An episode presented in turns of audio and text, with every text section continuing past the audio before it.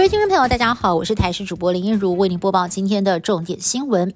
本土个案接连四天单日破千例，在今天新增了一千三百九十人确诊。有专家推估，大约是一到两个月后，本土疫情会达到高峰。但如果有落实防疫，在四月底确诊人数。在死亡的部分不会超过三十人，而转进加护病房的个案也会低于一百五十人。不过在高峰期，单日新增的确诊数可能还是会破万。眼看检疫量能即将爆满，指挥中心也对无症状还有轻症的确诊者放宽了隔离标准，最快在居隔的第四天，二次快筛阴性或者是 PCR 阴性就能够解隔离。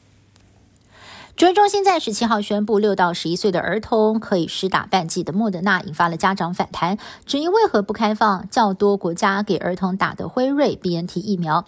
对此，陈时中透露，因为销售权的问题，生产儿童疫苗的辉瑞销售区不包含中港澳台，导致台湾没有办法直接跟美国的辉瑞购买，只能够透过上海复兴还有 BNT 再联系辉瑞，尝试四方合约购买。至于何时可以进货施打，陈中说他实在是不敢期。望。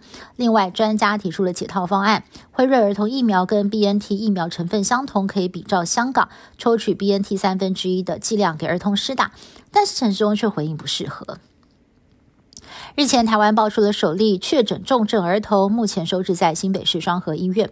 负责救治的院方表示，基于外界对两岁小朋友的关系，在征得家属的同意，有三个救治的重点。其中坦诚新冠肺炎病毒在病童的身上进展非常的快速、罕见而且严重，目前是治疗儿童没有发生过的案例。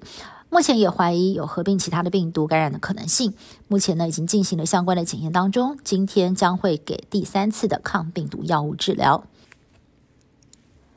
随着全球疫情趋势转下，与病毒共存似乎成为了趋势。泰国解封之后，南部度假胜地帕岸岛挤满了上万名观光客。南海也从十八号开始全面解除社交距离限制，民众时隔两年多终于重返正常生活。而同样回味了两年多，澳洲雪梨也有了大型的国际游轮入港，准备要迎接旅游商机。